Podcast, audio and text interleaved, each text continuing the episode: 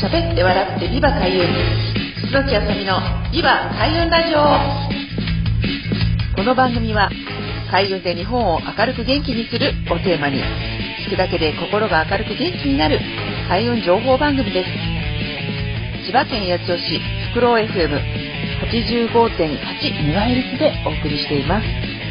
パーソナリティは私開運ナビゲーターの楠木あさみがお送りします。どうぞよろしくお願いいたします。皆さんこんにちは。喋って笑ってビバ開運。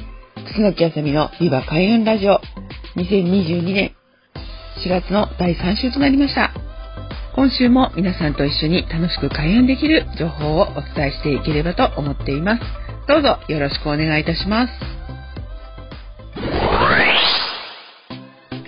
はい、ということで始まりました。ビバ開運ラジオ。毎月第3週は開運イベント情報についてお伝えしたいと思います。はい、ということで私が、まあ、主催しているイベントは今月はないんですけれども、まあ、あえてあの、告知というかですね、しているというのであれば、毎月、あの、15日ですね、あの、まあ、私の方でいつもお世話になってます、えっと、チャクラ市のヘムクッペさんというパンの、あの、コラボしたですね、開運パンというのがあるんですけれども、そちらを毎月15日に、えー、成田市の大方というところにある makata 神社本宮というところに奉納させていただいています。大体まあ、15日のあの、午前中をめどに、あの、まあ、参拝して奉納させていただいているんですけれども、もしね、来月とか、まあ、ちょうどね、土曜日、日曜日っていう時にかかった時とか、そういう時にはぜひですね、真方神社、だいたい11時ぐらいですかね、あの、参拝して、行動しますので、よかったらその後ね、ランチしたり、ちょっとね、成田の方まで足を運んで、成田山参拝ということをしていきたいと思ってますので、ぜひ皆さんご興味あったら、あの、ご連絡いただければ、一緒にね、あの、その、洗面石がね、ドーンと立ってる、こう、境内を、ね、歩きながら、もう本当にその、ね、素晴らしい木を感じるということをしていきたいと思いますので、ご興味ありましたら、ぜひメッセージをいただければと思います。はい、ということで、2022年4月の第3週の前半は、毎月15日に参拝しています、makata 神社に開運パンを奉納していますので、ぜひ皆さん一緒に参拝しませんかというお誘いということで、え終わらせていただいたんですが、後半は、まあ、こういったね、参拝することについて、まあ、定期的なね、ものはどうしたらいいかっていうのね、皆さんよく質問がありますので、そのことについてお話ししていきたいと思います。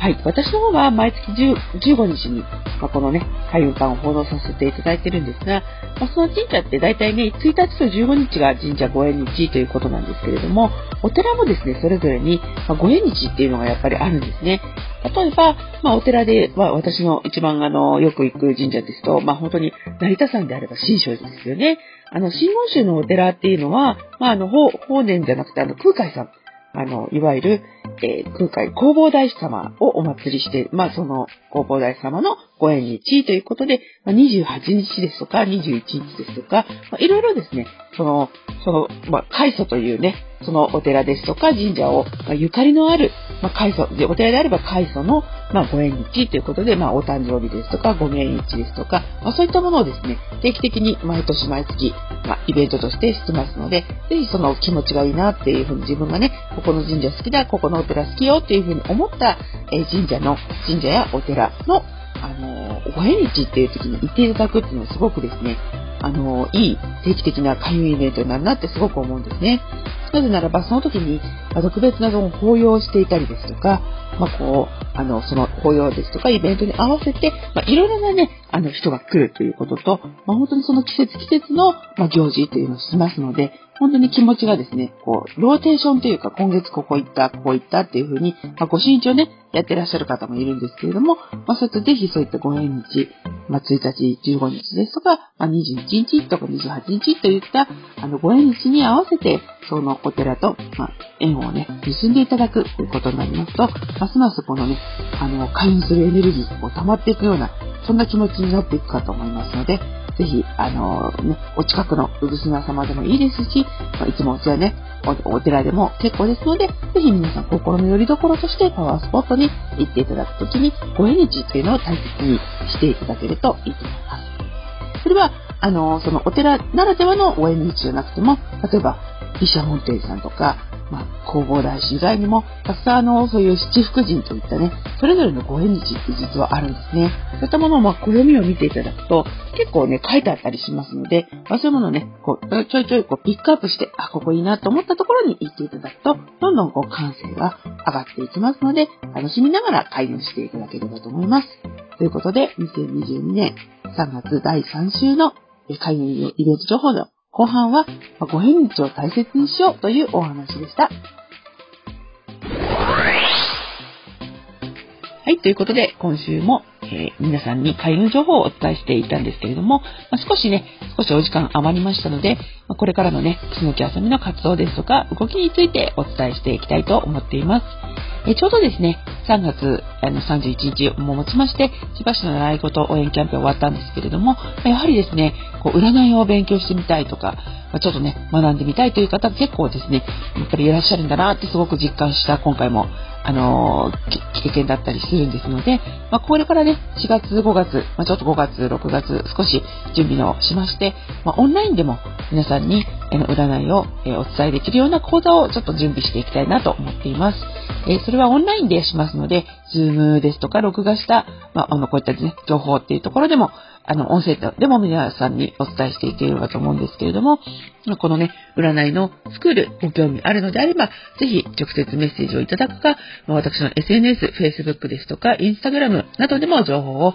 随時公開していきますので、ぜひお問い合わせをしていただければと思います。まあ、いずれにせよですね、やっぱりこういう時代になりますので、やっぱりこの先自分はどうなるかとか、そういうふうに気になる方がやっぱりたくさんいらっしゃると思うんですね。で、こう一人がこう勉強するだけではない、なくて、勉強したことによって、その周りの人、まずはね、ご家族ですとか、お子さん、ね、お友達という近いところから、まあ、そういったあのその人がね、どんどんどんどんこう、開花していくと、才能がこう溢れてきて、その周りの人が良くなって、その周りの人からさらにさらにその先に、あのまあ、こう開運するっていうのが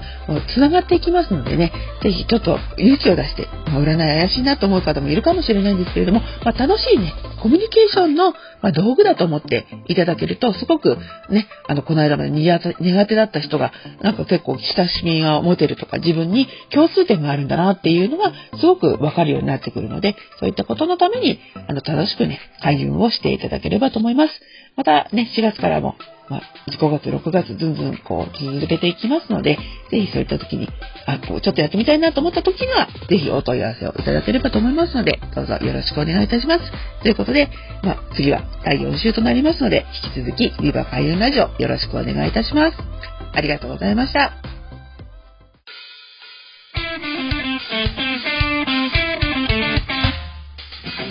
喋って笑ってビバ開運。楠木あさみのビバ開運ラジオ。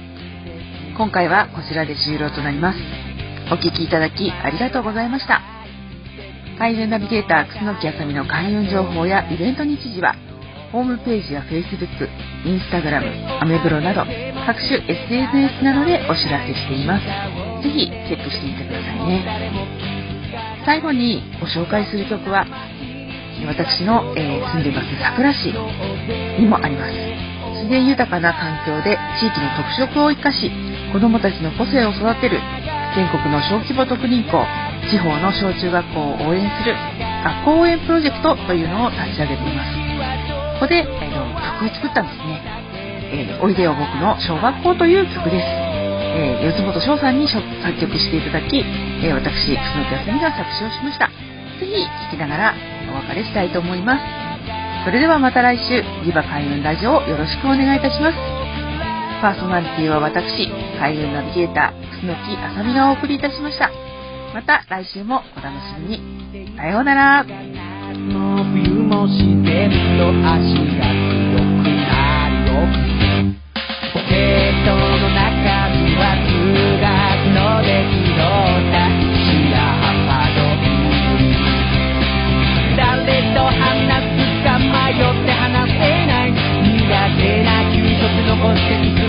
っる